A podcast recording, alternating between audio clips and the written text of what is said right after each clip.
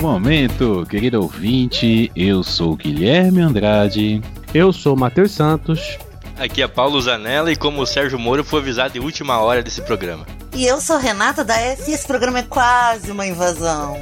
E está começando o Papo de Calçada. Swingando, swingando, swingando, swingando. Swingando, swingando, swingando,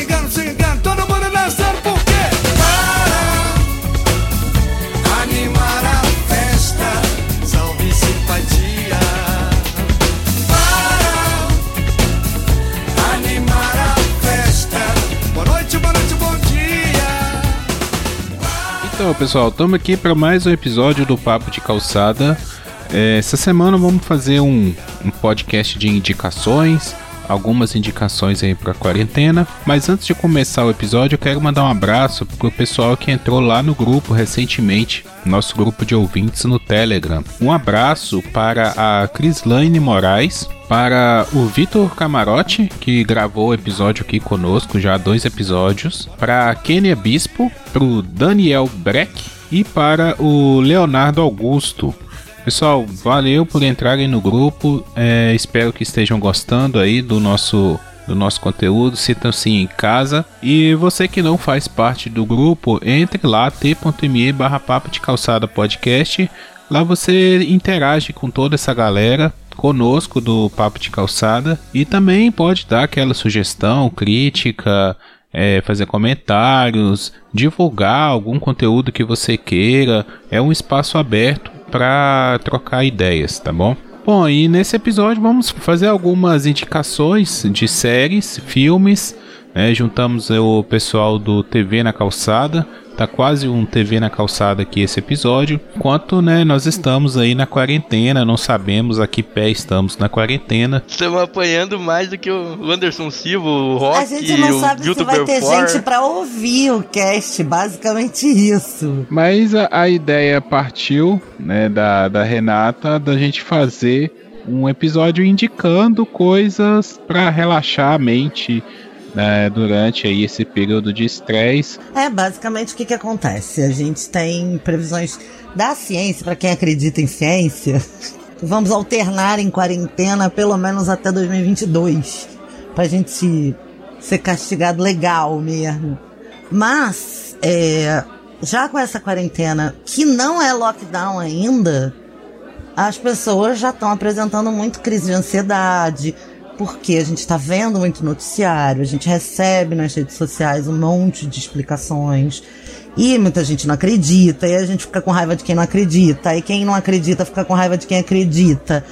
Ou seja, estão imperando os hormônios adrenalina e cortisol no nosso cérebro, que são os hormônios do estresse. E tá todo mundo dando crise de ansiedade, ficando com falta de ar por ansiedade, com taquicardia, e lá, lá, lá, lá, lá, lá, lá.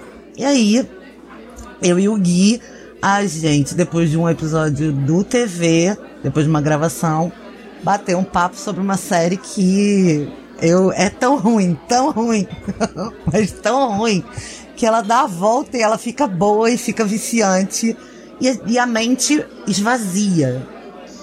Ah, é, é bem importante a gente pensar que nesse tempo a gente precisa alternar. Todo excesso é muito maléfico, né? Então a gente ficar excessivamente vendo noticiário, vendo notícia, vendo pesquisa, etc., não, não faz bem para nossa saúde mental. E aí a gente resolveu prestar para vocês esse serviço de falar coisas que tirem vocês do estado de estresse absoluto e que não são necessariamente uma meditação guiada no YouTube para você ficar fazendo um em casa. Então, aproveitando essa palestra aí, agora já indica a, a primeira série sua, então, Renata. Você quer que eu indique aquela? Essa que é ruim, ruim, que fica boa? Não, essa é tão ruim, tão ruim que fica boa é Casamento às Cegas, que é um, um reality muito fake, muito cafona, mas é muito cafona, da Netflix. É um reality em que as pessoas não se conhecem, tentando provar que o amor é cego. Elas são postas para conversar sem nunca terem se visto, até que haja um pedido de casamento. Aí eles saem noivos desse lugar e vão aprender a conviver para ver se eles vão casar mesmo ou não. E uh, é muito idiota, é muito ruim. Mas o, o, jeito que a série é montada, você fica, termina cada episódio querendo ver o que, que vai acontecer no próximo. Então, assim, é, eu, particularmente, sentei e esqueci que tinha pandemia. Foi muito legal. É, eu aproveitei sua dica para assistir aqui em casa e. Nossa, é muito bom, cara. É muito bom. A pessoa que inventou essas coisas é, é genial. Eu adoro esses, esses reality show meio experimento social, sabe? Sei lá, eu gosto de, de ver. E em certo momento cria uma dúvida se aquilo é tudo armado. Em certo momento você acha que não. Ah, realmente pode acontecer. E acho que são 11 episódios. Isso, 11 episódios contando com a reunião, contando Isso. um ano depois o que, que aconteceu, que é muito legal também. Tem várias paradas legais, tem casal que você acha que vai realmente chegar junto até o final e separa, tem casal... Cara, tem tudo na, na, nessa série. Então vale muito. Eu queria muito que tivesse mais temporadas. Não, olha só, tem até mais duas, dois realities meio experimento social também na Netflix que eu até comecei a ver na esperança de que fossem tão bons quanto. Que é o tal de De Volta com o Ex e o. Ah, meu Deus, esqueci o nome, que é um. Tem um monte de gente meio retardada da cabeça que é, é, é, viciado em sexo e é jogado numa ilha, mas não pode transar. Ah, esse eu vi. Que não tem, não tem um décimo da graça de Casamento às Cegas. Casamento às Cegas merece ser visto e os outros dois são só para você ficar com saudade do casamento às cegas, na minha humilde opinião. É, esse que você tá falando é Brincando com Fogo. Isso, mano, mas que gente burra do inferno! Como é que arrumaram tanta gente burra? Quem que é o próximo aí? Vai lá, É, Mateus. vai tu. Tem que ser eu? Tá. Se você não quiser também, não precisa. Eu vou. Vamos lá. Eu quero indicar aqui um filme antigo, já falo logo, eu só vou indicar basicamente velharias hoje. Eu fiquei pensando, pô, o que, que eu vou indicar? Só que eu acabei que recentemente eu assisti umas paradas legais que tava naquela lista, sabe aquela lista eterna que todo mundo tem? Tinha uns filmes antigos que eu queria ver e não tinha assistido. Um deles foi um filme de 1960 é, chamado Se o Meu Apartamento Falasse. Claro, o título aqui do Brasil. Olha, que filme sensacional, cara. Que comédia maravilhosa. O filme, para início de conversa, é do Billy Wilder. E se você não conhece, como a Renata gosta de dizer, não tá sabendo legal, não tá sabendo legal. Se você nunca ouviu falar desse diretor, ele é um dos diretores mais clássicos. Ele só só por acaso ele dirigiu Quanto Mais Quente Melhor de 59, que é tido por muitos como uma das melhores comédias já feitas. Ele dirigiu Crepúsculo dos Deuses, que é um dos filmes mais clássicos, e Montanha dos Sete Abutres. São só três títulos assim que eu quis citar para ver se atina a lembrança de alguém. Mas o filme em questão é o Se Meu Apartamento Falasse. Caraca, eu não vejo se, se Meu Apartamento Falasse há milhões de anos, então eu nem lembro como é que é. Olha, então, vai servir primeiro para você para poder rever, para pegar. Tá lá no final da sua lista, você pega e joga para cima para não esquecer e assiste. Porque, olha, Renata, eu, eu, eu revi, não, eu vi. E é maravilhoso esse filme, é sério. Eu não tinha ideia, eu já tinha ouvido, ouvido falar dele há muito tempo. O, olha, qual, qual, é a do filme? Um cara trabalha numa, numa empresa daquelas gigantescas da, americanas. Acho que ele é, ele é. trabalha numa empresa de seguros. E ele é aquele cara certinho que trabalha até tarde e tal. Né, mora sozinho, tem uma vida né, bem, bem, bem, bem metódica, bem monótona. Só que ele tem um, um, uma renda extra. A renda extra dele é o seguinte: ele aluga o apartamento dele para os caras poder ir lá com as, com as, com as mulheres para para poder dormir com as mulheres, sendo que são as amantes, né? Sempre caras casados. E esses caras vão pro apartamento dele para poder ficar lá com as amantes à vontade, já que o apartamento dele é meio que longe do centro, então não tem como, né, as esposas é, meio que é, ali descobrirem, né, esse esquema. E ele não é o cara assim que gosta da, vamos dizer assim, da putaria. Ele acabou entrando nessa situação porque aconteceu uma vez e quando ele viu ele já estava envolvido nessa, né? E são sempre pessoas superiores a ele ali na empresa, então ele não consegue meio que dizer não, né? Ele não consegue dizer não. Os caras vão lá e tal. Tem vezes que, que ele tá dormindo e, e, bate um casal na porta dele, ele tem que sair de casa e ir pro sereno para poder ir o casal lá é, furnicado, adulterar dentro do apartamento dele. E ele vive nessa situação. Até que um dia o, o chefão da empresa onde ele trabalha, o superiorzão dele lá, pede o apartamento, mas pede tipo uma exclusiva para ele. Tipo, não, apartamento é só meu aqui e tal, eu vou te ajudar, vou te promover. Ele quer ser promovido, é óbvio, e aceita. E daí a história se desenvolve quando ele descobre que a mulher que esse cara tá levando para lá é uma mulher que ele tá meio que afim, que também trabalha na empresa, que é vivida pela lindíssima, pelo menos na época, Shirley MacLaine. E aí o filme se desenvolve a partir daí. Não, não, não, não, não dá para falar mais porque senão é spoiler. Eu já até falei demais na sinopse. Olha, é um filme maravilhoso. A Renata que não viu vai rever, eu tenho certeza. Não, só pra não perder o hábito, tá aqui no IMDB, apesar de ser um filme de 1960 com 8.3 de avaliação. 8.3 de, avalia de avaliação. Assim, é um filme que pra, é, é, pra quem é fã de cinema, é um filme, assim, a gente gosta de falar obrigatório, mas é meio que modo de dizer, mas é, é assim, é, para quem gosta de cinema é um filme obrigatório, porque é muito bom. É divertidíssimo o filme.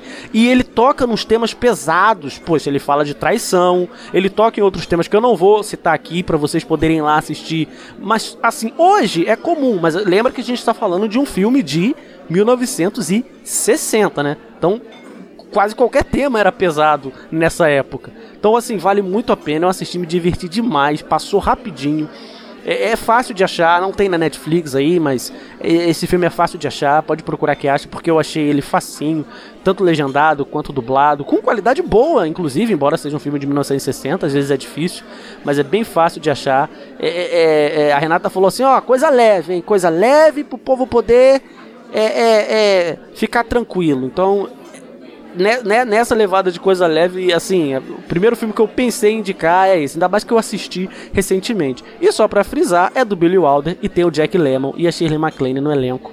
Então fica aí como minha primeira indicação, Se Meu Apartamento Falasse, 1960. Aí é uma indicação que merece respeito. Não é, menino? Esse garoto é, é muito, muito abusado. Ah, o cara manja, rapaz. Eu vou indicar algo que eu tô assistindo na. Não terminei, tô no começo ainda, uns quatro episódios, na Netflix é, vai mexer um pouco aí no coraçãozinho da Renata. Mas não quero te ofender, Renata. Relaxa. Eu não vou me ofender. Você pode assistir o que você quiser na sua casa, rapaz. Chama Freud, né? Ah, e... por isso que vai mexer com o meu coração. e ele mistura, sabe aquela, aquele é, CSI clássico assim? Sempre tem uma história de investigadores e, e desse, desse tipo. E é o Freud, no, numa, na época dele, lá no Império Austro-Húngaro lá, tá se descobrindo como psicanalista, né? Ele é doutor, ele é psiquiatra, né? Ele era médico e ele aí na, na, na divergência da psiquiatria ele cria a psicologia, né? Sim, porque ninguém levava a sério, né? Era charlatanismo. E ainda o cara era judeu no Império Austro-Húngaro, todo mundo sabe, antes da guerra. A merda que deveria ser, né? Só que daí lá não conta muito a sério, né? A ciência por trás, a psicanálise, tá? Bem viajadão, mistura misticismo e, e um pouco da cultura da, do povo germânico lá, né? E viaja bastante nessa questão. Não tô falando pra você levar a sério, até porque, logicamente, não é científico e nem baseado inteiramente na biografia do cara. Só que é uma forma de você ser introduzido né, nessa questão é, acho que mais pelos problemas sociais, mostra muito a fome da época, né? E as pessoas, a prostituição aumentando, os crimes e o jeito que eles resolviam as tretas. Então, é bem legal nesse sentido. Reforçando aqui, não é nada puramente é, apurado cientificamente e nem história e com, com histórico, mas entra bastante nessa questão da, dessa luta para fazer a psicanálise, né, a psicologia se tornar algo é, profissional, né, algo que pode ser usado para curar traumas, que hoje sabemos todo mundo, inclusive a Renata citou na, por causa da pandemia agora, né, são problemas não físicos, né, não fisiológicos, mas relacionados à mente, e ele resolve muitos problemas né, durante a série que os médicos no caso, superiores a ele e até colegas, é, não dão moral, né? As pessoas são consideradas, eles chamam de histeria, uma histeria coletiva. Então, se você quiser se divertir também, não é pesado, como eu disse, não, não entra muito na, no, no critério científico e tu pode ir lá assistir, se divertir com Freud na Netflix, que eu tô achando bem massa. Eu vou, vou indicar uma série que, que a Mariana achou na Netflix Tem três temporadas e eu acho que ela encerra no final da terceira. É, eu até comentei com a Mariana, tem hora que ela acerta, assim, que ela é certa no ponto e tem hora que ela erra também, que o trem é ruim pra caramba. Dessa vez ela acertou, cara. A série chama On My Block. Ela conta a história de adolescentes numa cidade lá nos Estados Unidos. Essas cidades que tem muito é, imigrante latino, sabe? Parece que é. Eu não, lembro direito qual que é a cidade mas é ali pro, pro sul dos Estados Unidos e tal. E assim, é conta a história desses jovens, né, nesse meio, assim, para quem assistiu a série Sintonia da, da Netflix também, que, que foi part, com coprodução do Condzilla, é, é, bem a mesma pegada, assim, sabe? Tem aquelas as tramas ali, os dramas do local, mas no fundo são jovens que, que, né, que vão se divertir, tem os conflitos de adolescentes, é, namorinhos, essas coisas, amizade. Tem até um, um, um, uma parte lá que é meio caça ao tesouro, que eles vão atrás de um, um mito de um, de um dinheiro enterrado por uma gangue e tal. Então é bem legal a série. A primeira temporada é super leve, é bem divertida.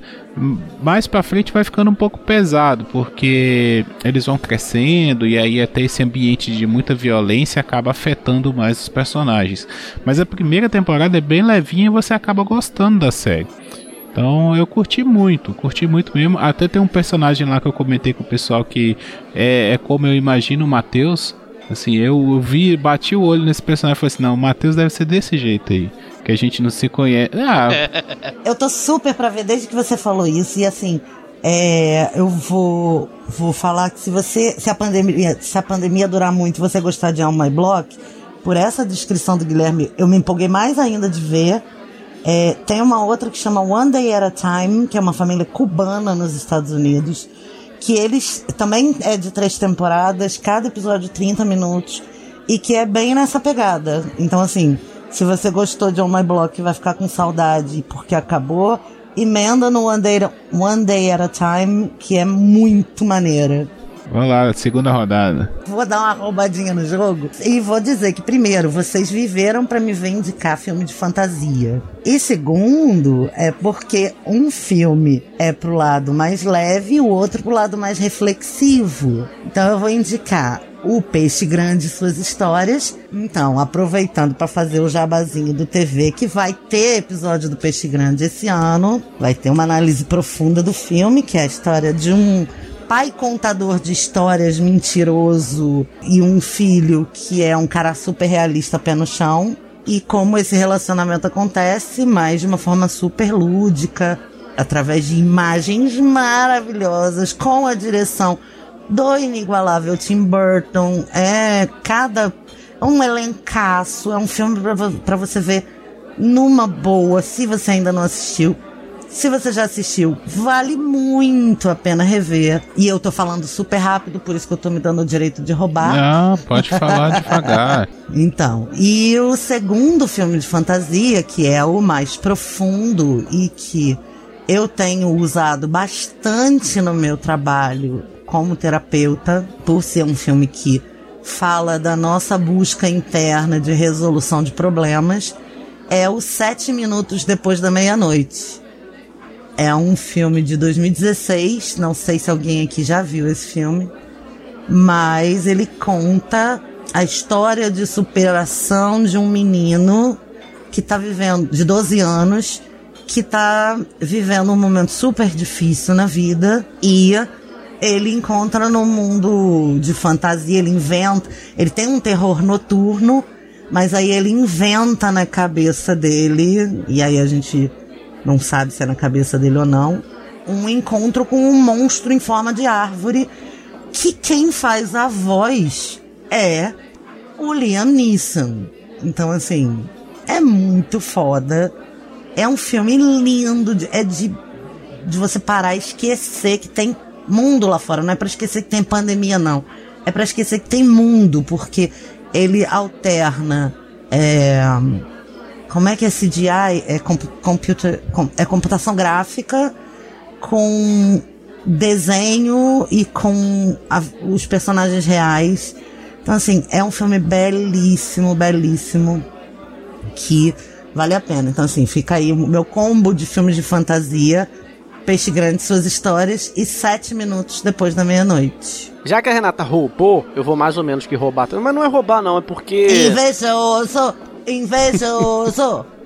É porque, assim, é, eu dei sorte de, de ver. Tudo que eu vou indicar eu assisti recentemente mesmo. Assisti, tipo, no último mês. E eu dei sorte de ver dois filmes que têm uma pequena semelhança. Então eu posso meio que indicar os dois, assim, pelo menos por uma premissa legal. Mas o filme que eu quero indicar aqui, continuando na minha. Na minha, nas minhas velharias, mas esse não tão velho, eu, eu falei de 1960, agora eu vou para 1985 para poder falar de um filme do Woody Allen. E para início de conversa, eu tô falando de um filme do Woody Allen, então não adianta você querer criticar a personalidade do Woody Allen, falar que ele é um babaca. Eu não tô falando dele, eu tô falando só do, do, do filme que ele produziu, tá? Só queria deixar isso claro. Mas pode não ser fã do trabalho dele também? Pode, não seja, não Então tá. seja, não seja, tá tudo bem. Tá tudo bem. É um filme do Woody, eu também não sou, por incrível que, por, por- por incrível que pareça, eu também não sou, é porque esse filme eu realmente achei muito bom. Eu tô falando de A Rosa Púrpura do Cairo. Porra, o único filme dele que eu gosto. Quer dizer, mentira. Meia-noite em Paris também. Mas esse é o único filme dele que eu gosto. Eu amo a Rosa Púrpura do Cairo. Então, então, então a gente tá no lugar certo, porque é outro filme que eu vi recentemente, é, nunca tinha visto assim como o outro.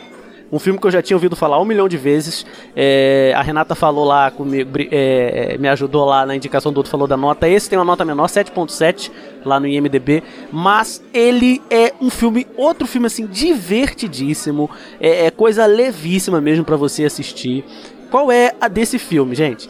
O filme é de 85, ele se passa em 1935 em Nova Jersey.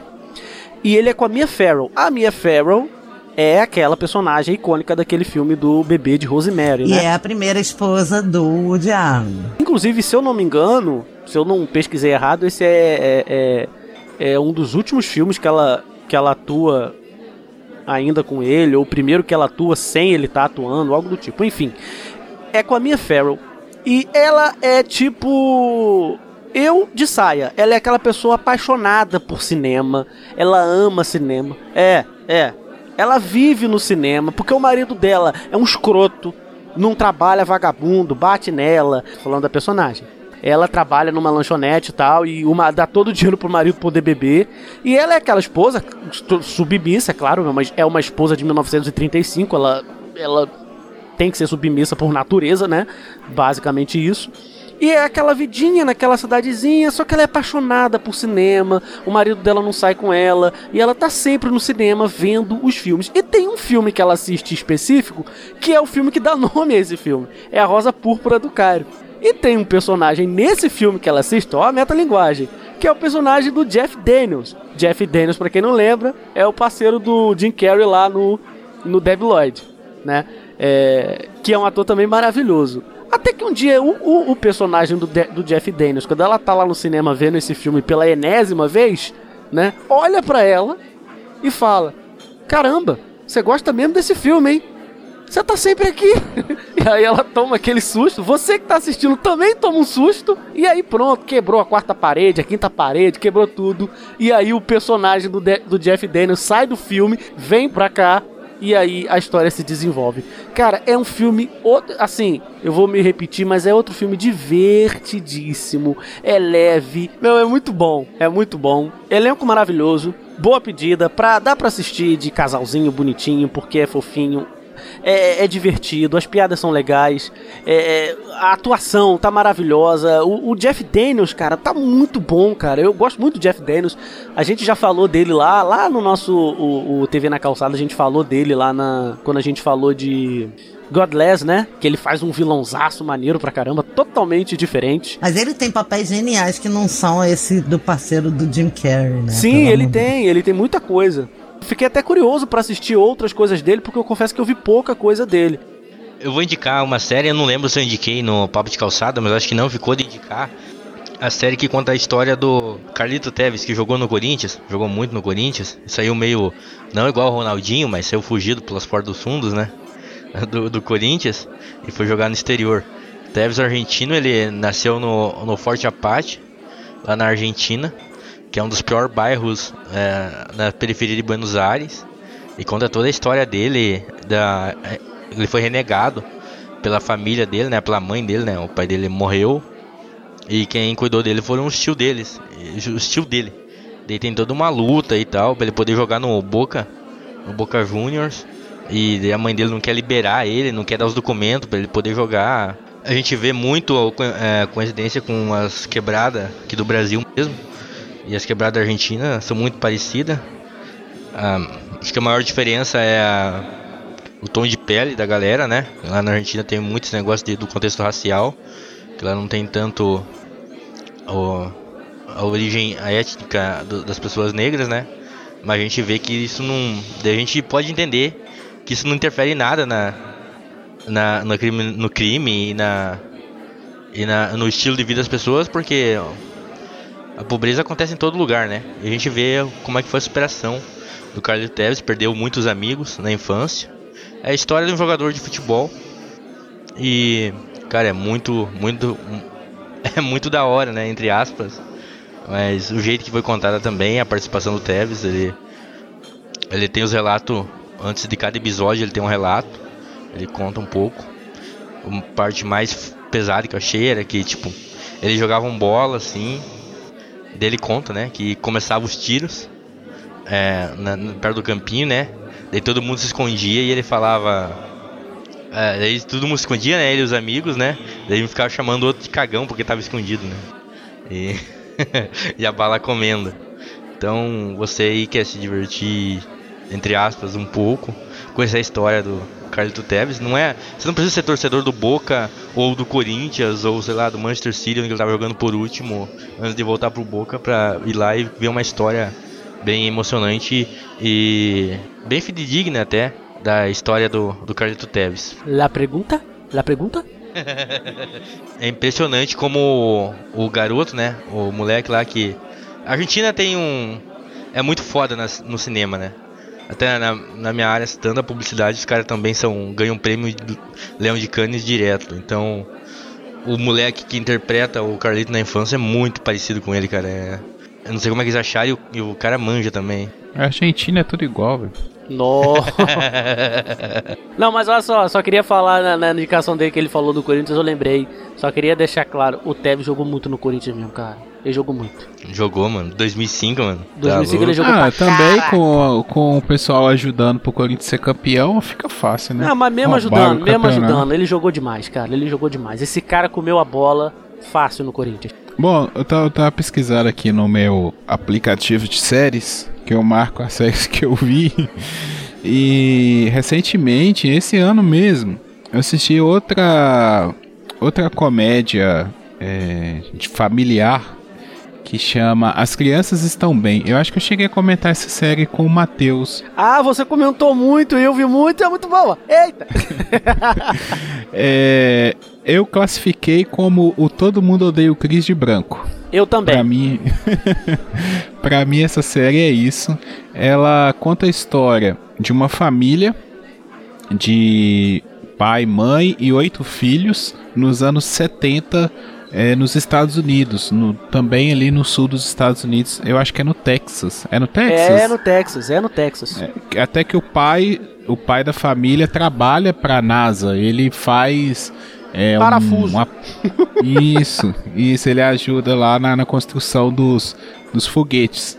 Então, e, e, pega bem o clima da época, né? Porque aquela coisa da, da Guerra Fria, é, da corrida espacial, também tem. É, a família é católica, então todos aqueles estereótipos de família católica, é, eles exploram muito bem, é muito engraçado. O filho mais velho é, ele vai pro seminário e no primeiro episódio ele já é ele voltando, né? Ele desiste do seminário. Então a série começa com isso. O, tem o filho que tem um filho que é o central, como se fosse o Chris, né? Até por isso que eu fiz essa associação.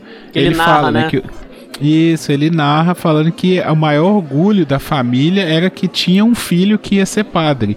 E aí ele decepciona e volta do seminário porque ele não quis. E como são oito filhos, cada filho vai ter uma característica, né? Tem o filho malandro, tem o artista, tem, Tem o o, namorador, duro. Caraca, o dedo bom, duro, cara. tem, tem todos, né? E a série, por incrível que pareça, ela tem 22 episódios com tantos personagens e ela consegue explorar todos os personagens. Você conhece todos os personagens, você você marca as características deles, as frases marcantes deles. É uma série muito bem feita, sabe? Por ser é, uma série que tem uma característica próxima do Todo Mundo Odeia o Chris, que é uma série, pelo menos aqui no Brasil, consagrada, que a galera ama, é, a gente sabe as frases, o Július é um ícone. É, pra mim ia ser difícil, sabe? O primeiro episódio eu fui meio assim, eu olhei e falei assim, "Ih, isso vai ser ruim, isso tá parecendo. Mas não, a série busca características próprias, consegue explorar, sabe? E é muito divertida. São 22 episódios que você vai ver todos assim, rindo, divertindo, identificando alguma coisa com a sua família, sabe? Porque assim, são muitos personagens, então você acaba se identificando em algum momento. É, eu gostei muito, cara, dessa série. Não tem quando acaba uma série no Netflix e aí a Netflix já te taca a outra na cara? Ela, ela fica tipo te instigando, né? Fica tipo, vem, já que você viu isso, assiste isso aqui, que a Netflix é assim, né? Ela é assim.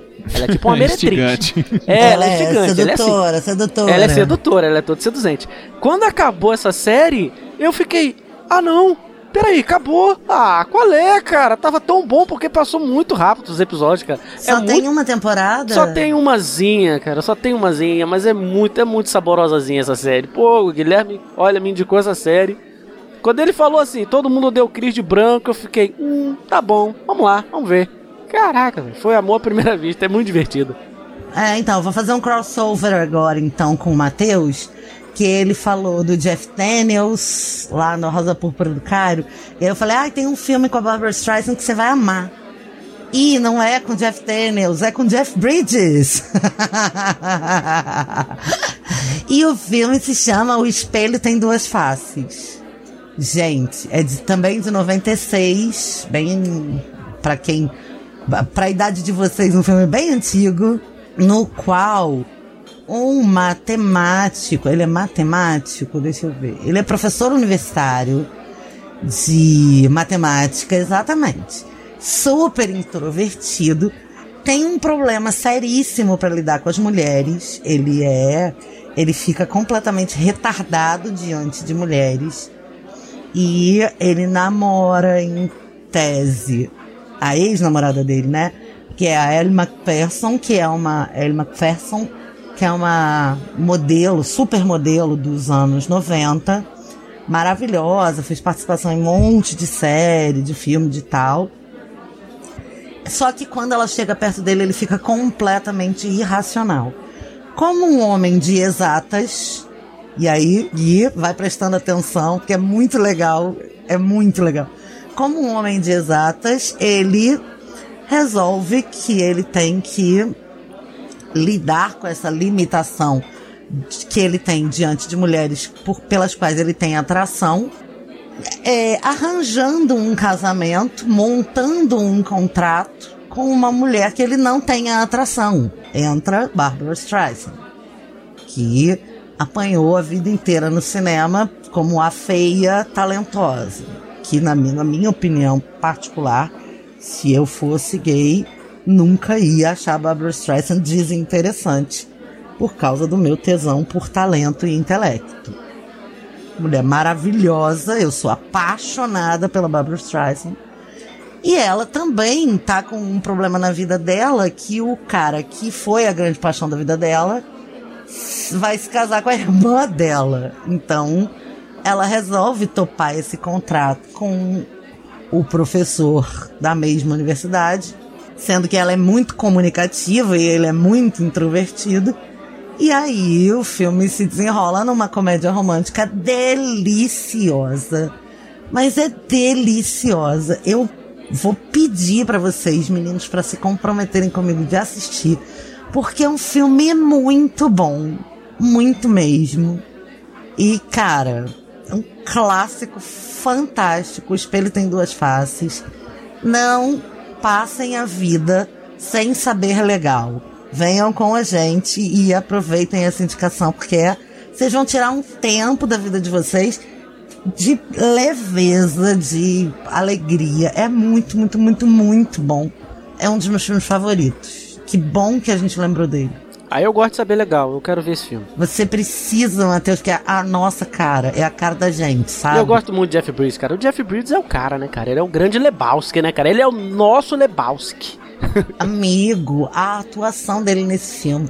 Ele gagueja, ele baba, ele treme quando ele vê a mulher. Olha, é maravilhoso. Maravilhoso. Você vai amar esse filme. Amar.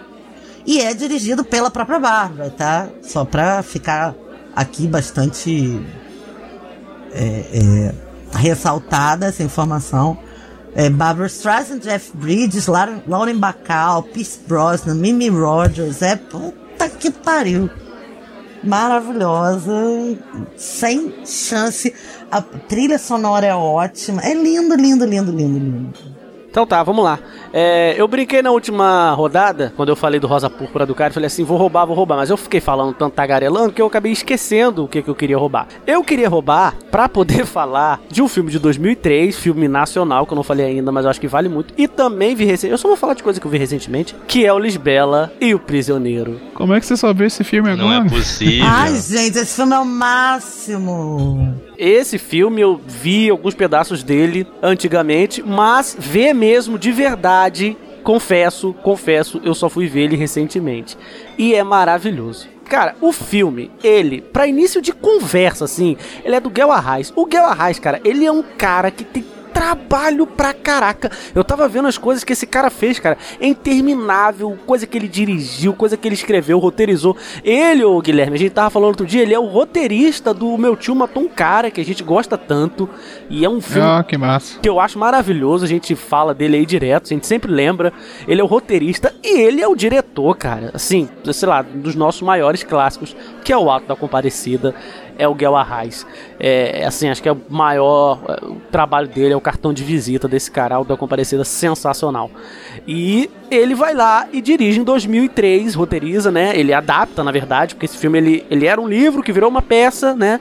E depois um, um, o filme é, de 2003, o Lisbela e o Prisioneiro. Ele tem no elenco o Celton Mello e a fofíssima Débora Falabella. E eu, eu lembrei desse filme quando eu tava falando lá do Rosa Púrpura do Cairo, porque a personagem da, da Lisbela, qual é a do filme?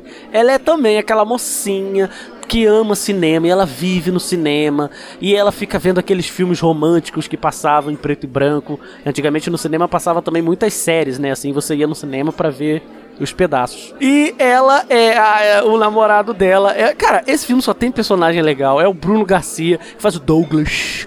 Cara, é muito bom o personagem dele, que ele é um cara que ele é do, do interior de Pernambuco, mas ele passou um tempo no Rio, e aí ele fala com sotaque carioca, todo assim, valeu. Cara, é muito engraçado. É canastrão. Pensa no personagem canastra é o personagem desse, desse desgraçado, desse Bruno Garcia. É maravilhoso o personagem dele. Tem a Débora Falabella, como eu já falei, que ela tá fofíssima no personagem, aquela personagem assim, apaixonante, né? Ela tem uma coisa de, de, de um, de um brilho no, um brilho no olhar que parece que ela é uma criança assim, inocente. E o, o personagem do Celton Mello, que é o que mais me chama atenção, porque se você for ver o que ele fez no, no, no Alda Comparecida, que ele faz o, o Chicó, ele tá totalmente diferente, cara. Aqui ele tá fazendo um cara malandrão que engana os outros, que pega as mulheres casadas e coisa e tal. E ele fica viajando pelas cidades, ele trabalha num circo, ele nu- numa cidade ele, ele apresenta teatro, na outra cidade ele, ele, ele vende elixir, na outra cidade ele, ele é aquele cara que ganha a vida do jeito que dá, até que ele para nessa cidade onde tem a Lisbela e ele se apaixona por ela, ela por, ela por ele, só que ela tá de casamento marcado, a história se desenvolve daí, mas o legal é o texto, cara, o texto é muito bom, sabe, as piadas, as gags são muito boas, os personagens são maravilhosos, ainda tem o Marco Nanini, cara, que, cara, o Marco Nanini tá maravilhoso nesse filme, é cada personagem legal bem construído, bem escrito e maravilhosamente atuado, cara. Que o filme, assim, é um deleite. Como eu não tinha parado pra ver esse filme antes. Sim, tá, eu ficava vendo o filme e ficava pensando, caraca, como é que eu não parei para ver esse filme antes? Que ele é muito bom, cara. É muito bom, mas bom demais, assim, cara. É, maravilhoso para quem gosta de cinema, é maravilhoso para quem gosta de romance. É, é, é, assim, é a pedida certa, 1 hora e 46 de filme que também passa assim, ó. É, é fácil, fácil e como minha indicação nacional, fica Lisbelo Prisioneiro. A pergunta que fica é: por que, que não tem mais filmes assim? Ou eu não vi eles? O marketing do, do cinema brasileiro é muito ruim. É verdade. Eu não sei, cara, deve ter por aí, cara, deve ter por aí. O negócio é que tem que cavucar. É difícil, cara, é difícil. Você tem que cavucar. Entre todas as pernas pro ar que estão por aí, você tem que pegar essas pernas pro ar, jogar pro alto e cavucar, ver se você acha alguma coisa que seja diferente disso tudo. Deve ter, cara, deve ter. Continuando o futebol, então, eu vou indicar. Eu acho que eu conversei com o Guilherme, é o The English Game, que é. conta a história do início do futebol.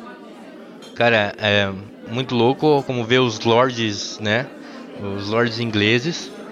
Que o futebol, né? Sempre foi considerado, até no começo dele, uma, uma prática do povão, né? Você bota a bola lá, todo mundo se quebra na porrada e o objetivo é fazer o, o gol, né? E, e os lords da Inglaterra, né? Toda Escócia, Inglaterra, Irlanda. e eles pegaram esse jogo para eles, botaram as regras, né, que tem hoje no chamado futebol moderno, né? E e fizeram isso, colocaram as regras e prenderam o jogo só para eles. Então eles eram dono da confederação, eles sempre ganhavam os títulos e eles permitiam que o pessoal da classe trabalhadora das fábricas jogassem. Só que daí as regras sempre dificultavam o pessoal jogar, né? Você não podia receber para jogar, tinha um monte de restrições, né? Que para um lord inglês, que tava de boa na vida, era tranquilão, né? Ele não recebia pra jogar. Mas o cara que trabalhava na fábrica, se pagasse pra ele jogar, claro que ele ia preferir, né? Daí tem todo esse contexto de ser proibido e os caras tá brigando pra não, pra deixarem pagar pra jogar, pra poder contratar, poder pagar mais para os caras jogar. E, e, e tem dois caras que são considerados hoje os pais né, do jogo moderno, que são, são é, trabalhadores operários e eles são contratados para jogar. Isso é contra as regras. Eles lutam até o final para eles poderem jogar e poderem fazer parte do campeonato. E daí tem um cara que intervém, né? Que é um lord que vê o sofrimento dos caras. Acho que essa parte é um pouco romântica. Mas ele foi o primeiro presidente de, da confederação de futebol. Porque ele fez isso, né? Um lord ajudando o povo, o povo a jogar futebol. E é uma história bem legal também. Também fala muito da desigualdade social, fala dos primeiros sindicatos que lutavam para que isso acontecesse, porque era a única felicidade que o povo tinha, né? Imagine, você trabalha 16 horas por dia numa fábrica e mesmo assim ganhando pouco, você ainda é, achava de bom grado você se associar, associar ao time de futebol daquela fábrica, porque era a única diversão que você tinha no final de semana. E daí tem todo esse contexto entre o, uh, os banqueiros e os, e os operários, a briga deles, é, junto com essa história do futebol, do início do futebol, onde a classe operária ganhou o primeiro campeonato, né, a primeira Copa da Inglaterra. Então é muito legal, quem gosta de futebol, ir lá assistir também, que você vai saber um pouco da história do futebol, no início do futebol, né, que é o esporte mais popular do mundo hoje em dia. Aí, vou indicar um filme, um filme bem famoso aí, acho que pode ser considerado um blockbuster, mas que me surpreendeu pelo 2 ter sido tão bom quanto um, que é Zumbilândia. Eu sou muito fã de Zumbilândia porque é aquele aquele mundo pós-apocalíptico de zumbi zoado, né? O pessoal tira onda e tal, e a, a traminha ali é bem legal, os personagens. Bom, e assim, você faz um filme desse para você acertar, não é tão difícil, né? Você traz uma perspectiva diferente ali. Você meio que põe o Deadpool no mundo pós-apocalíptico zumbi. É... Mas aí vem o 2 e a gente fica com aquele medo, né? Fala assim, poxa, será que eles vão dar conta de fazer tão bom? E eu gostei. Eu gostei, os personagens estão lá, sabe? O Tallahassee, o Columbus, como é que chama? O Wichita e a, e a Little Rock. Eles estão lá, é, crescidos, mudados, Mas, mas tá tudo lá, cara. Muito bom, muito bom mesmo. Me diverti demais, assim. Esse, é o filme para você realmente relaxar, assistir de bobeira, fazer uma pipoca, sabe? Não, não tem muita coisa para falar. É dar tiro em zumbi, é ver zumbi pulando, sabe? Até é, nesse segundo filme tem uma nova mutação de zumbis que eles chamam de T-800, que o, o exterminador, porque mesmo se atirando nele, ele continua correndo atrás das pessoas. Então, a mitologia criada em Zumbilândia é muito É legal. sério que eles chamam desse nome mesmo? É, sério mesmo. que maneira. É uma referência. É, o zumbi meio que dá uma evoluída, né, Guilherme? Aí eles chamam de T-800, é legal. É, tem. Ele, antes eles nunca categorizavam os zumbis. Aí nesse começa justamente eles categorizando. Tem o Homer, que é o zumbi bobão. É verdade. Tem qual mais? O Ninja, que é o zumbi que chega do nada. Assim, ele é, arrasta no chão, te pega de surpresa. Tem o, o outro eu esqueci. E aí tem essa nova mutação, que eles não descobrem a princípio, mas aí eles classificam como T-800. Que é o zumbi exterminador do futuro que não para de caçar as pessoas. É maneiro. Muito bom, cara. Muito bom mesmo. Já deu vontade de assistir. Não, é divertidíssimo, cara. É divertidíssimo. Eu vi recentemente também. Eu pensei que ele ia ser assim, aquela coisa, sabe? Aquelas sequências de comédia que eles exageram em tudo e acabam passando do ponto, estragando. Mas pra mim não foi, cara. Eles, eles exageraram onde dava, colocaram personagens novos que, que são legais. É bem, bem divertido, cara. Bem divertido mesmo. É. Boa pedida. Boa pedida.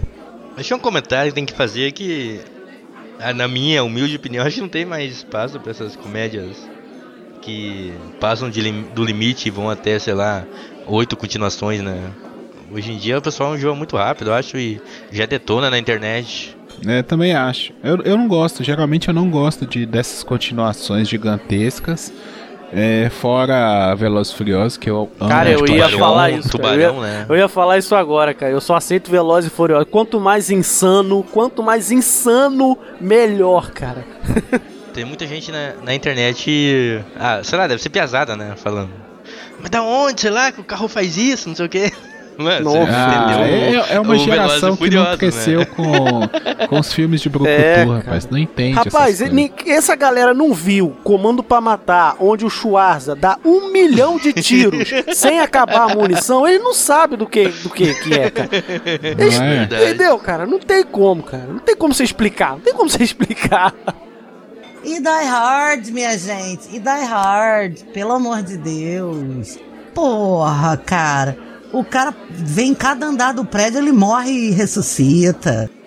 Então, agora eu vou voltar pros quentinhos ao coração, que são aquela é uma sériezinha pra você tomar com chocolate quente, agora que o tempo vai começar a esfriar um pouquinho.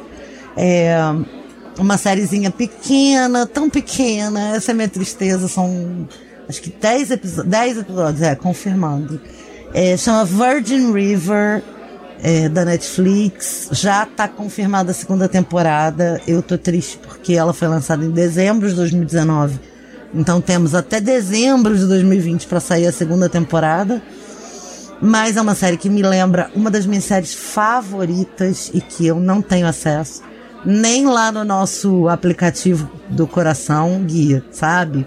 Aquele que a gente ama. Nem lá é o roxinho. Nem no roxinho tem fonte pra minha série favorita, que é Man in Trees, que é bem antiguinha já. Mas ela me lembra muito essa série. A moça. Parece que tem umas outras séries que também são correlatas, mas eu não conheço. E a moça é a Alexandra. Eita, que. Breckenridge. Que é a Sophie de This Is Us. A namorada do Kevin. a- a- o amor da vida do Kevin. É, ela é uma enfermeira obstétrica que chega numa cidade do interior. Muitos filmes de. Aqueles filmes de cidade interior. Só que ela é toda mais habilitada, esses novos é, cuidados de parto de hoje em dia e tal. E ela encontra lá um médico da, da pré-história. ela tá fugindo da correria do- da cidade grande e vai para essa cidade de 600 habitantes. E lá ela é muito bem recebida, menos pelo médico, claro, que é totalmente vidrado nos procedimentos mais antigos. Ele tem lá sua sabedoria e ela também, mas ele não aceita nem as- os métodos dela, nem ela os dele. E ela vai começando a estabelecer uma nova vida nessa cidade quando ela se encontra com um rapaz, que é um rapaz, é um rapagão, que é o Martin Henderson, o personagem chama Jack. O Martin Henderson, pra quem ficou com saudade dele, ele era o Riggs no Grey's Anatomy, que quase namorou a personagem principal. Namorou, mas quase ficou com ela. Que é um homem que vale consideração. E aí, nessa cidadezinha, a história vai desenvolvendo. É apaixonante. É muito bem feitinha. É, vou falar de novo. Quem tiver acesso à locadora vermelha, é, tem a ver com Men in Trees, que é muito boa também. E fala desse clima de cidade pequena, de romancinho que não é romancinho. Essa menina, a, a, a atriz que faz a Sophie, é muito boa, me surpreendeu muito, porque a personagem dela em Sucesso é tão pequena que não dá pra você ver o potencial de atriz que ela tem. E aí é isso, sabe? É uma série pra você. São 10 episódios, se você sentar bonitinho e não tiver muita coisa pra fazer, você assiste em sexta, sábado e domingo, acaba com ela no final de semana, mas desliga a cabeça desse momento de estresse. Muito pelo contrário, você vai para um lugar totalmente idílico, um sonho de cidade do campo, fofíssimo, e que ela precisa reconstruir lá a vida dela e todos os percalços. É muito interessante. E vem continuação, vem segunda temporada por aí. Então, fica aí meu, minha indicação valendo para a saúde mental na pandemia. A gente brincou aqui agora há pouco falando de, de filmes antigos e tal, zoando, falando como é que era os filmes da nossa época. Deixa perfeita pra eu poder falar de novo da nossa senhora Netflix, que tá com uma, uma sériezinha de quatro episódios chamada Filmes que Marcaram Época. Na verdade, é um documentário que eu assisti esses dias, tá fresquinho e é maravilhoso. Qual é a desse documentário, gente? É um documentário sobre quatro filmes: Dirty Dance, Esqueceram de Mim, Caça Fantasmas e Duro de Matar. Mano, eu, eu vi, mano. é maneiro pra caralho. É muito bom, cara. O que eu mais gostei, assim, são duas coisas. Primeiro, os documentários são curtos, não é aquela coisa maçante, é de 40 a 50 minutos cada, cada episódio. E assim, ele foca na galera que trabalhou no filme. Ele não foca ali nos atores. É quem escreveu, quem, quem concebeu a ideia, quem trabalhou na direção de arte, quem fez o cenário, os dublê, os dublê, os dubleres. Como é que é o plural de dublê? Caraca, Dublês. Deu um bug aqui agora. Os dublês. É muito boa, é muito boa. E foca, foca neles, entendeu? E mostra curiosidade. Pra quem é como eu, fanático por cinema, eu sempre falo isso, que gosta de curiosidade, que gosta de saber que, que, que quem era o ator que devia fazer o papel tal, que por, por, por, por conta daquilo ou daquilo outro, fulano deixou de fazer, que esse ator só não fez assim assado porque teve uma diarreia. Quem gosta dessas curiosidades que pra todo mundo é inútil, é um prato cheio, porque é repleto, é recheado de curiosidades. Só uma que eu vou falar aqui pra instigar quem não viu é que eu, eu mesmo não fazia ideia de que o Frank Sinatra tinha sido cogitado pra fazer o Duro de Matar. Só isso que eu falo, só vou falar isso. Por quê? Nossa! Por quê? Por quê? Eu não vou dizer por quê. Pra você saber por que o Frank Sinatra tem o que que ele tem a ver com Duro de Matar, você vai ter que assistir o doc. Você vai ter que assistir o doc. Isso aí é só pra instigar. Cara, é muito maneiro, é muito maneiro. Eu assisti assim um atrás do outro, faço, pum, acabou, entrava outro, acabou, entra, entra outro. Mas realmente o documentário é muito. É muito bom. Eles vão nas locações assim e revisitam as, os- os- o- é, as locações clássicas de cada filme.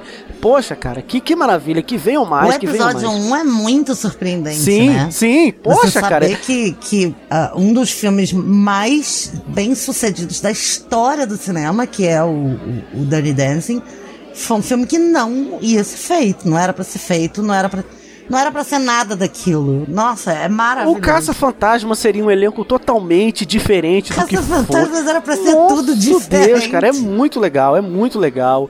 E assim, você tem que ter visto os filmes, tá? Isso é uma recomendação. Eu não acho que vá fazer sentido você assistir esse doc sem ter visto os filmes. Se você quiser ver, ótimo. Você não vai estar perdendo, não vai estar perdendo de estar consumindo um conteúdo legal, mas tá, vai estar perdendo de não estar por dentro do que está se falando. Então assim, veja os quatro filmes, porque são filmes muito bons, entendeu? Veja aos pouquinhos, porque a série tá lá, então você não tem que correr. Mas assim, é, é- é maravilhoso. Assista os filmes. Assista os quatro de vez e depois o doc. Ou vai, vai vendo um, cada filme vai assistindo o, o, o episódio né, daquele filme, do jeito que você quiser, mas não deixa de assistir. Não deixa de assistir porque, olha, é muito bom. A senhora Netflix, olha, parabéns, cara. Caramba. Matou a pau, matou a pau. Filmes que marcaram época é maravilhoso e eu quero mais. Eu quero mais porque eu quero mais curiosidade, cara. Eu quero mais curiosidade. Eu amo curiosidades de filmes, curiosidades inúteis. Bom, é, já que o Matheus levantou a bola, eu vou, vou indicar uma série que é correlacionada com essa na Netflix também, que é Os Brinquedos da Nossa Infância. Ih, dobradinha, dobradinha. É, porque eu São não sei, eu acho que eu via dos é, eu acho que eu via dos brinquedos primeiro, depois eu achei essa dos filmes. Eu não sei qual ordem que eu achei, mas elas são. Você viu a dos e a- brinquedos primeiro. Eu me lembro que você indicou no papo a dos brinquedos, se não me engano, e depois a gente conversou sobre a dos filmes no TV. Ah, é, faz mais sentido mesmo. Porque assim, é, é até a forma como a série é feita, as duas séries são feitas da mesma forma. Conversando, entrevistando os, o pessoal por trás da ideia, né? E a dos brinquedos, ela é muito interessante, porque é, tudo que é relacionado à criança, a gente tende a achar que é um submercado. Mas na verdade é, é um mercado tão gigantesco quanto qualquer outro. Sabe? O mercado de brinquedos ele é tão gigantesco quanto o mercado de alimentos, por exemplo. Sabe? É, ainda mais é, mais para trás, né? Porque hoje em dia, por exemplo, no Brasil, você tem leis que proíbem na TV aberta tele, é, propagandas direcionadas a crianças, sabe? É, é, isso vem, vem sendo o Paulo que é do marketing aí pode sabe que que lei é essa e tudo mais, mas é mais para trás, né? Nós estamos falando aí de década de 80, 70, é, começa lá desde os G.I. Joes, da Barbie, Hello Kitty, todos esses brinquedos, eles têm histórias que movimentaram indústrias de, assim, de milhões de dólares. É, influenciaram a TV, sabe? influenciaram o cinema. Então é muito interessante é, a história por trás. São três temporadas, quatro episódios cada temporada. E cada episódio conta a história de um brinquedo. É muito legal, muito legal. Você vê como que, por exemplo, é, para vender um brinquedo, eles criam um desenho animado ou uma HQ, sabe? Então é, é louco assim, você não tem ideia de onde tudo começa, sabe? E o, o- até o My Little Pony, cara, pra mim foi um dos, do- dos episódios mais surpreendentes é o do My Little Pony, que eu achava que era um brinquedo assim bem é, série B, e na verdade foi um brinquedo feminino criado para ser uma alternativa à Barbie, porque até então é, o único brinquedo de menina que existia era a Barbie. É, Meninas só brincavam de Barbie ou então de A minha bebê. é, é, ou brincavam de, de bonecas, né? Assim, desse gênero de brinquedo de boneca. Ou então coisas relacionadas à cozinha, sabe? O serviço doméstico. Era panelinha, é, coisa de, de, sabe, de arrumar a casa, essas coisas assim. E a, a criadora do My Little Pony, ela. Sabe, ela pensou nisso. Não, a gente precisa de um brinquedo. As meninas precisam de uma alternativa, né? O que, que a gente poderia fazer? Aí ela pensou em cavalos né? E aí foi criando essa ideia, transformando essa ideia até chegar no modelo do My Little Pony, que é um dos brinquedos mais é, vendidos aí da história até hoje. E o Hello Kitty também é muito interessante. Hello Kitty teve status no Japão de superstar. Né, A- as J-Pops, né, a- as estrelas da, música japonesa, elas são meio que semideusas lá, né? É, assim, elas são meio intocáveis, modelos, assim, que existe uma mitologia por trás delas, elas não namoram. É, é, elas têm essa aura, sabe? Sim, ah, não pode namorar, não, não pode isso, não faz cocô, não faz xixi, não fala palavrão, sabe? Aquelas é, bonecas humanas. E a Hello Kitty, ela chegou nesse status, sabe? Então, a, a ponto de quando a primeira é, estrela do J-pop assumiu que teve um namorado, foi a primeira assim na história que assumiu que tava, tinha um namorado, a Hello Kitty lançou o namorado da Hello Kitty, sabe? A, a indústria lançou o namorado da Hello Kitty para acompanhar, porque todo mundo queria, já que as, as J-Pops estavam é, né, revelando parte das suas vidas, eles queriam que a Hello Kitty também acompanhasse isso. Então é muito louco, cara, muito louco como é, toda essa indústria funciona. Essa lei que você citou aí, é a Lei 163 de 2014 do Conselho Nacional dos Direitos das Crianças e dos Adolescentes, e ela proibiu justamente isso e a gente viu até que o YouTube, né? Não mais que por se adequando à lei, mas por política própria, né? Pra não ficar pra. Não desentrar no politicamente correto, né? Hoje tá. Deu um golpe no canal do Felipe Neto e do Lucas Neto, né? E outros muitos canais. A Galinha Pintadinha sofreu muito também. Na, na TV mesmo, o pessoal, né? Ah, por que, que acabou os desenhos na televisão? É justamente por não poder ter propaganda, porque o, tudo que passa na TV é para vender publicidade, né? Então, se não pode ter publicidade, não vai ter a programação. É, não tem quem paga mais pelo Bom Dia Companhia. Apesar do Bom Dia Companhia tá passando ainda, eu acho. Mas eles fazem propaganda na telecena. quem pode, pode, né? O Silvio Santos é um conglomerado, né? Então, pessoal, como última rodada, eu vou sair completamente da linha que eu vinha seguindo, de coisinhas para aquecer o coração ou para divertir você. E se você já me conhece lá do TV na Calçada ou até daqui mesmo, você sabe que eu não sou uma mulher muito delicada, eu gosto de brutalidade, eu gosto de coisa pesada, de porradaria. E, como você já aprendeu nesse episódio ou em todos os do TV, eu gosto de roubar. Como não é série, são dois filmes. A regra é essa. A regra que eu inventei na minha cabeça. E eu vou sugerir no meu gênero cinematográfico favorito, também quem acompanha já sabe, que é o faroeste, velho oeste, western, etc. Os dois filmes que me... Na verdade, os dois filmes que me despertaram mais a paixão pelo western, que são iguais, eles são irmãos, com 10 meses de diferença, se não me engano. Deixa eu só conferir por data de lançamento aqui. Eles têm é, 10 meses de diferença, que são Tombstone, que chegou no Brasil como Tombstone, é, a justiça está chegando.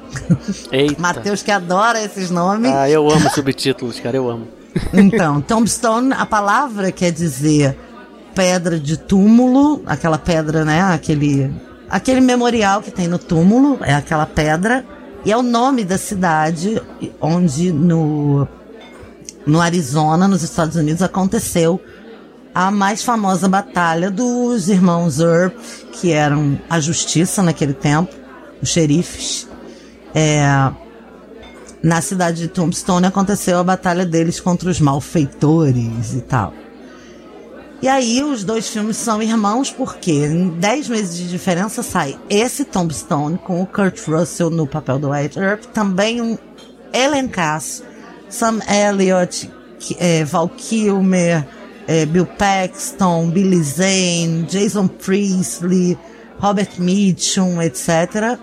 E dez meses depois sai o White Earp do mesmo período histórico, do mesmo, da mesma batalha, do Kevin Costner. que é com Kevin Costner, Dennis Quaid, Jim Hackman, é, ai, uma galera, Mark Harmon, Michael Madsen, Bill Pullman, Isabella Rossellini, Tom Sizemore, etc. Os dois filmes contam as mesmas batalhas, eles têm tempos diferentes de duração, mas vale a pena. É como se você maratonasse a mesma história, fazendo uma comparação entre eles.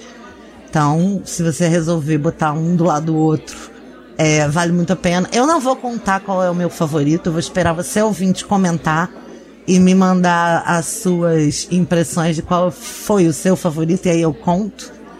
É, mas eu acho que vale muito a pena, porque é, são bonitos demais. O filme do, que tem o Kurt Russell no protagonismo é, ganhou na bilheteria do filme do, do Kevin Costner, por incrível que pareça. Mas é, um tem 130 minutos e o outro não tá escrito aqui. É maior, 191. E são grandes pra caralho, então eles equivalem a uma série. Especialmente se no mesmo final de semana você se propuser a ver os dois. É muito bonito, são produções bonitas. É, mais tiro do que cu, como a gente falou lá no episódio de Godless. É bom para uma vida. Sem contar que os dois Doc Holidays, um é o Dennis Quaid e o outro é o Val Kilmer, são espetaculares. É, esse é um dos meus personagens favoritos nos faroestes. É um personagem que existiu, então eles são sensacionais, os dois. Eu não tenho como dizer quem é o melhor Doc Holiday. Então, assistam, fica aí a minha indicação. Tombstone, A Justiça Está Chegando. E Wire Earp, que eu não sei como chamou no Brasil. Não tem aqui. Acho que só chamou Wire Earp mesmo. É muito maneiro. Sem eu subtítulo? Que amo Isso não western, pode. Sem subtítulo, cara, aqui, pelo menos nas minhas referências, tá sem subtítulo. Mas para quem ama western, para quem gosta de filme mais assim é, agitado, mais interessante, vale a pena. Agitado chama western de agitado é sacanagem, mas Eu vou indicar pro meu pai, posso? Ua, e depois me conta qual dos dois ele gostou mais. Eu quero falar aqui de um filme que é um filme do Cameron Crowe chamado Quase Famosos. Olha, esse filme é de 2000 e pra quem gosta de música, e eu falo assim, pra quem gosta de música sem Gente, preconceito. Bruno baba nesse filme, ele adora esse filme. Então, pra quem essa, essa, essa é pra você, Brunildo. Pra quem gosta de música sem preconceito, é, é, é um deleite, cara. O filme ele tem uma trilha sonora maravilhosa, porque, pra início de conversa, ele é de 2000, mas ele se passa nos anos 70. E qual é desse filme pra quem não viu? Ele conta a história de uma banda fictícia chamada Stillwater, que é uma banda meio que novata e tal, e ela vai sair numa turnê. E aí você tem um moleque de 15 anos, que a mãe mentiu a idade dele, pra, porque pra avançar ele na escola, sabe-se lá por quê. Sabe, ele é, é legal que ele acha que ele tem 13 anos, quando na verdade ele tem 11. É, é divertido pra caramba, que a mãe dele inventou de, de aumentar a idade dele. E ele quer ser jornalista e tal. Ele escreve uns artigos até que, poxa, a revista da época, que era a Rolling Stone, né? A revista mais famosa, escreve, é, é, paga pra ele ir como repórter da turnê pra poder documentar a turnê dessa banda. E aí é que tá, porque aí ele vai viver toda a realidade que é a merda que é uma turnê, né, cara? A verdade, a verdade é essa, né? Brigas, drogas, aquela coisa, quebra-pau e putaria e, e toda aquela toda aquela aquela aquela maluquice com um moleque de 15 anos naquele meio, em toda aquela loucura. Uma das, vamos botar aqui entre aspas, acompanhantes que a banda leva é a deslumbrante Kate Hudson, né? E ele, óbvio, é, é, é arriado dos quatro pneus por ela, assim, a, a partir do, do primeiro momento que ele vê. Só que o legal é que o filme não é sobre isso, paixão, romance, né? O filme é a turnê da banda e ele querendo fazer a entrevista, ele quer, ele quer, ele quer entrevistar os, os astros da banda e o cara que ele quer mais entrevistar é o guitarrista da banda, que é o o, assim, ele é o guitarrista, mas ele é o cara mais, mais pica da banda, é o mais talentoso e tal. É, vivido pelo Billy Cru- Crudup. Billy Crudup, acho que eu pronunciei certo. É, e é, é essa dinâmica do filme. É ele indo na turnê, naqueles ônibus velhos de, de- de- de- dos anos 70, pelas cidades, e toda aquela loucura de turnê acontecendo. E ele tentando entrevistar a galera e tendo que viver aquilo. E a mãe dele em casa, louca, que a mãe dele é maravilhosa, que é vivida pela Frances McDormand. louca de, de, de nervoso, ligando pra ele, pedindo pra ele voltar pra casa. E ele tentando ficar o máximo que dá, e, mas querendo voltar pra casa ao mesmo tempo, porque é uma criança, é um moleque só de 15 anos, no meio de uma turnê de um bando de maluco pelos Estados Unidos dos anos 70. Olha só, só pra você imaginar a loucura que esse moleque tá. E a dinâmica do filme é essa, não dá pra falar mais nada. É, se você pelo menos não gostar da história, você vai gostar das músicas, cara. Tem, pô, olha, toca assim, cara, só só só assim de, de, de pra, degustar. Toca Elton John, toca The Who, toca Led Zeppelin, toca é, David Bowie ao longo do filme. É maravilhosa a trilha sonora, é delicioso esse filme. É, é quase famoso, muito bom. Do Cameron Crowe aí, pra quem não conhece o Cameron Crowe, de filme conhecido dele, só pra citar assim. Acho que a galera vai lembrar do. Do Compramos o Zoológico, né? Que é aquele filme lá do. Do, do Matt Damon, que ele. É, ele faz isso, né? Ele compra um zoológico, tá no nome do filme. e do, do Jerry Maguire, o Jerry Maguire lá do, do Tom Cruise. Nosso Tom Cruise maravilhoso, lindo. Delicioso, Delicioso. Jerry Maguire também. É, é um filme muito bom, gosto muito de Jerry Maguire. Tem o Tom Cruise, tem o Cuba Gooding Jr. e a, a- aquela menina lá, que eu esqueci o nome, a Renée Zellweger. Renée Zellweger, exatamente. É, recomendo muito também. Então fica aí, quase famosos, vamos ver e vamos curtir o rock maluco dos anos 70. Pra finalizar aqui, eu eu vou indicar uma série de anime que era muito. É que é antiga já, não é? Antiga, antiga, antiga. É que antiga agora é qualquer coisa pra trás de 2017 é antiga, né? Mas. Eu não sei de quando que é essa série aqui não. Mas já ouvi falar muito e nunca tinha parado pra assistir. um- uma colega aqui de Capitão me indicou. Eu comecei a ver e vi que era muito louco, muito viajado e quanto mais viajado melhor. Que é o One Punch Man. É a série de anime que tem o Saitama, sabe? Um maluco que com um soco derrota todo mundo. E é bem louco. é bem viajado e, e acho que compensa você assistir nessa quarentena aí. É, é uma aspira nada a ver, o cara tem alto, altas crise existencial porque ele é o cara mais poderoso que existe e ele derrota todo mundo com um soco. Então eu recomendo pra você, bem rapidinho aí. É o, ca é, um, é o cara de um soco só, é o cara de um É, soco só. um, um soco só, é. O homem de um soco só. Em português fica o homem mais poderoso, alguma coisa desse tipo. Ele tá no Netflix também na locadora vermelha. Recomendo pra quem quiser assistir. Eu vou, eu vou indicar aqui pra fechar uma série baseada em fatos reais, né? Que é The Crown. The Crown, a coroa, que conta a história da rainha Elizabeth II, desde a, do momento que ela assume a coroa até né, vai vai indo. A série para nos anos 80, eu acho que é nos anos 70 80. É, agora a próxima temporada, a quarta temporada vai ser quando o William casa com a com a Lady Di. Momento muito aguardado nos quatro cantos do planeta. Essa quarta temporada. Já já tá até sendo filmada, já tem imagens e tal. É bem bem interessante sim. Eu gosto muito porque é um novelão É, como assim, eu não sou conhecedor da cultura inglesa, da história inglesa, britânica, né, nesse caso. É, para mim é surpreendente saber algumas coisas, né? Por exemplo, o príncipe Philip, que é o marido da Elizabeth II, eu sou, eu sou dos anos 90, né? eu nasci em 91, então eu não soube muito sobre a história dele, assim. Na verdade, eu sempre soube da Rainha Elizabeth, né? Nunca parei assim, ah, realmente, quem que é o pai do William?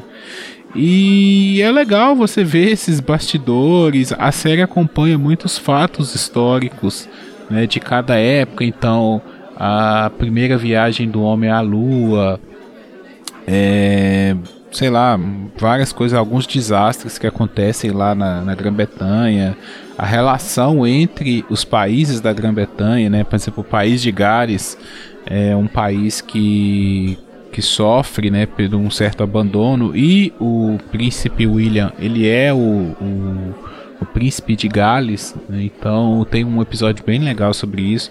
A própria personalidade ali dos membros da família real é, é muito boa, cara. Eu, eu gostei muito dessa série. Já foi me indicada há muitos anos, acho que na primeira temporada alguém me indicou Só que eu falei, ah, The Crown, esse negócio deve ser um mó novelão, não sei o que, deve ser chato. Aí eu falei assim, ah, vou dar uma chance. Aí a gente assistiu aqui em casa e eu curti muito, assim, curti muito mesmo. É um novelão, mas é um novelão bem feito, sabe? Assim, Nossa, é... e é bonita, né? Ela é bem ambientada, as atuações são uhum. todas boas. É. Nessa tipo temporada 3. Não, por muito melhor. bem feito. Né, novelão bem feito, tipo, tipo Downton Abbey. É, nessa temporada nova tem a Olivia Colman e a Helena Bonham Carter, que são duas grandes atrizes. Mano, é, é, é muito bem feito mesmo. A direção de arte é um espetáculo. Pois é, então fica aí a dica. Tá na Netflix também. Tem três temporadas, a quarta tá para chegar aí a qualquer momento. Bom, pessoal, valeu. É, acho que tem bastante indicação aí para o nosso público. Quem se identificar com cada estilo aí de, de indicação, vai lá e assiste. Quem gosta de filme tem filme, quem gosta de série tem série. É, quem gosta de comédia, de drama, de história, de, né, tem para todos os gostos. Muito obrigado a todos que participaram a Renata e o, o Matheus, que né, mais difícil aparecerem aqui no, no Papo de Calçada, estão lá no, no TV na Calçada. E o Paulo, que já é já é quase um, um, um segundo host aqui do, do Papo de Calçada, que tá sempre me auxiliando e aí. Pra causar. Então fica a dica, pessoal. É, vocês que ouviram aí, que não estão acostumados ainda a ouvir o TV na calçada, é, nós fazemos esse podcast né, voltado para para séries e filmes, numa análise um pouquinho mais profunda, é, até algumas curiosidades, a nossa relação com esse com esse tipo de produção ou com os atores que nós admiramos. Então, o TV na Calçada ele é o, o podcast especializado em cinema e séries do, do grupo aqui do Papo de Vocês Calçada. podem ver aí que até o, o pessoal aí sabe o nome dos atores, dos diretores e tal. Isso, não é normal. no IMDB. Os caras manjam. o Papo de Calçada é mais, é mais de várzea. O, o TV na Calçada é mais profissional. O pessoal monta pauta, estuda antes. E só para aproveitar o jabazinho, se faltou indicação para você, se isso tudo que a gente indicou aqui é pouco, no TV na Calçada você tem 29 episódios. Alguns com mais de 10 indicações cada um. Então, assim, a gente tá aqui servindo, servindo a sua quarentena para te anestesiar numa, numa, num profissionalismo, sacou? Pois é. Então aproveita, vai lá, assina o feed do TV na Calçada também, porque de 15 em 15 dias tem episódios novos. Está sempre alternando entre séries e filmes. Uma semana sai uma série, uma semana sai um filme, ou então também sai sobre a carreira de algum ator ou diretor que nós gostamos muito. É, também ouça os outros podcasts da, do, do, grupo do Papo de Calçada, que é o Papo de Lingerie, que a Renata tá aqui. Então faz aí, Renato, o, o, o é, jabá o Papo do de Papo Lingerie de... tá dando, tá dando um tempo, porque eu tô reestruturando algumas coisas durante essa pandemia. Eu tô fazendo um curso é, me especializando em psiquiatria, com psicologia, multidisciplinaridade e tal. Então eu não lancei muitos episódios ainda, mas Tamo aí.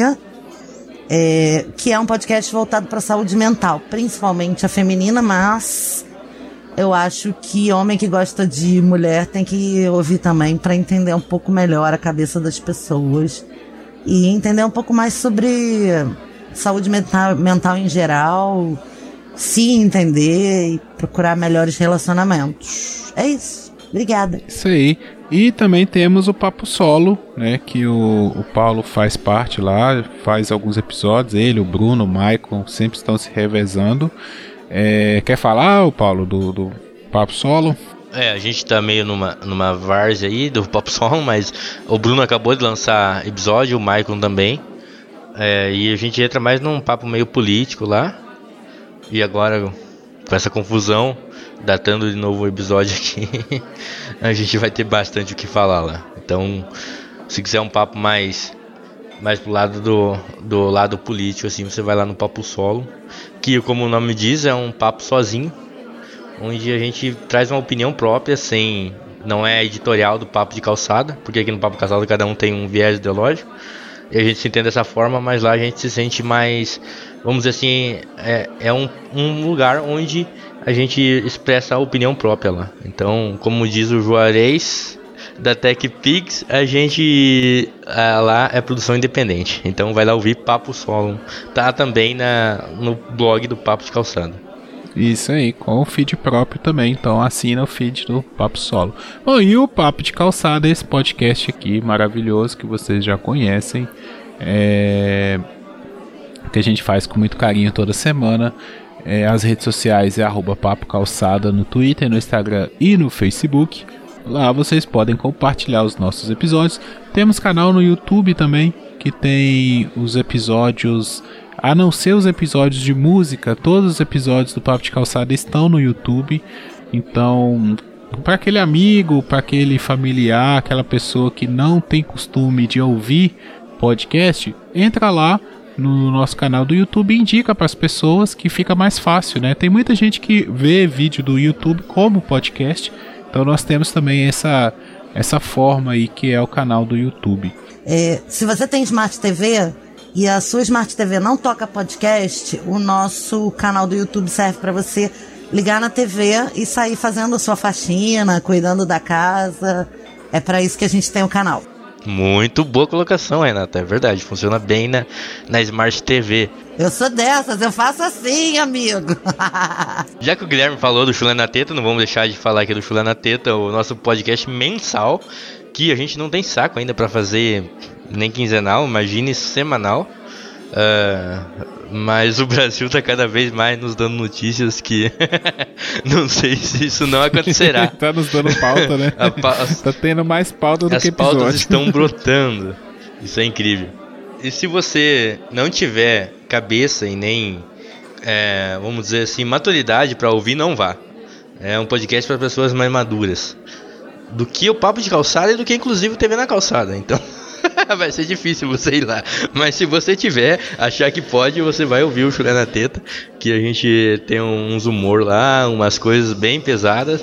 Que é para você se divertir mesmo e não, e não perder o foco nessa quarentena, nesse mundo bizarro que vivemos. E outro podcast que eu vou indicar aqui para você, só nesse finalzinho, como Jabá, foi um podcast que eu participei aqui, inclusive autorizado pelo Guilherme. Eles acharam muito engraçado quando eu falei isso que foi o podcast no Cappuccino, onde a gente fez esse mesmo processo aqui, só que a gente só indicou filmes que estão no streamer, né? Amazon, Netflix, é, HBO e, e outras a mais. E a gente fez esse processo lá, cada um com uma rodadinha e tal, e indicou filmes do streams pra galera assistir também lá no Cappuccino. Valeu, boa, boa indicação. Um abraço novamente aí pro, pro Kaique. É, o Bruno também já esteve lá no Caputino no episódio. Agora o Paulo. Vão, vão convidando e a gente tem que trazer o pessoal do, do Caputino aqui também. Recentemente nós recebemos um comentário sobre o episódio. O episódio do Papo de Calçado sobre religiosidade, lá do Edgar, do Coqueiro Cast. E foi um comentário tão bem elaborado, tão né, descritivo. Ele contou uma história, uma história dele que é, nós vamos fazer essa leitura aqui, né? Então o comentário diz o seguinte: Fala Guilherme, beleza? Acabei de ouvir o episódio sobre religiosidade do Papo de Calçada. Curti bastante o papo de vocês e a edição com o tema de bar está ótima também. Valeu, cara. É, isso é uma coisa que a gente ainda está ajustando, né? Essa trilha de fundo. Mas espero mesmo que a, a, maioria do pessoal esteja gostando. Se algum ouvinte não gosta, por favor, manda pra gente. A gente sempre recebe esses feedbacks da, da edição para melhorar sempre. Bom, continuando o comentário aqui. Bom, discorrendo sobre o cast, sou da Igreja Batista e não cresci inteiramente lá. Foi uma escolha minha desde pequeno. Fui batizado na católica, mas por conta de certas coisas minha família se afastou da igreja. Bom, aí ele faz um parênteses aqui: um certo padre foi pego com a boca na botija ou com um membro em lugares que não deveria chegar. Bom, fecha parênteses. Apesar disso tudo, minha visão de mundo só se aprimorou com a maturidade, sendo que durante muito tempo eu queria realmente casar virgem, mas a carne é forte. e aí ele põe risadas. Enfim, Hoje em dia explico que religião não te torna santo e que todos somos humanos, sendo assim, somos máquinas perfeitas, porém com defeitos demais inseridos no pacote de atualização. Ótima analogia. Meu apelido de Padre no Puteiro tem o seu sentido. Você viu como é as coisas por lá. Bom, esse apelido é lá do Coqueiro Cast. O pessoal usou tanto no Coqueiro Cast que o, o Ed tem que colocar ordem de vez em quando. E aí eles apelidaram ele de Padre no Puteiro. Mas hoje faço as palavras de meu amigo Victor, que é colega de bancada, as minhas. Abre aspas. Não respeito opiniões, mas sim pessoas. Fecha aspas. Bom, finalizando aqui o comentário, o papo de vocês foi muito bom e com certeza adquiri bastante conhecimento sobre outras religiões e pessoas. Continue assim, mano. Curti pacas o papo e fico no aguardo do próximo cast. Agora eu vou saindo aqui porque não posso ficar swingando, swingando, swingando. Falou. Bom, Ed, muito obrigado pelo comentário. É sempre bom receber, né? Saber como os nossos episódios estão é, impactando os ouvintes, né? E os amigos de, de, de Podosfera. O Ed, para quem não ouviu nenhum episódio que ele participou aqui, porque ele já participou de alguns. É, lá do Coqueiro Cast, nossos amigos do Coqueiro Cast são, sempre estão por aqui. E é legal a gente ter a, a essas visões né, de, de, religiosidade de cada pessoa, as escolhas que cada pessoa é livre para fazer e como cada um observa o mundo né, ao seu redor. Eu acho que esse papo foi muito interessante e quem sabe daqui a um tempo a gente possa trazer outras pessoas com outras visões de religiosidade para acrescentar, né? Porque essa conversa ela continua e continua e vai sendo renovada e como foi dito lá naquele episódio, até os nossos próprios pontos de vista sobre determinadas situações vão mudando com o passar do tempo, com as experiências que nós vamos tendo. Então, gente, façam assim como o Ed, comentem, né? Mandem comentários pra gente. Pode comentar no blog, pode comentar nas redes sociais, pode mandar o comentário completo lá também no grupo do Papo de Calçada no Telegram, né? Que é o t.me barra Papo de Calçada Podcast. As nossas redes sociais são arroba Papo Calçada no Twitter, no Instagram e no Facebook. E o nosso blog é o papo de calçada podcast.blogspot.com. Lá você encontra todos os nossos conteúdos. É... Bom, e se você mandar a, o seu comentário em algum lugar e fizer questão, né, quiser que ele seja lido aqui, porque normalmente nós não fazemos leitura de comentários porque não tem um volume muito grande, né, e às vezes também é, a gente sempre responde na, nas redes sociais ou no blog. Né? Então, por não ter esse, esse costume de receber muito feedback, é, nós acabamos não fazendo essa leitura. O Ed mandou, eu gostei, achei bem elaborado e ele também autorizou a gente fazer essa leitura aqui. Então achei legal compartilhar a ideia. Galera, valeu, um abraço e até a próxima semana. Continue seguindo nossos canais aí.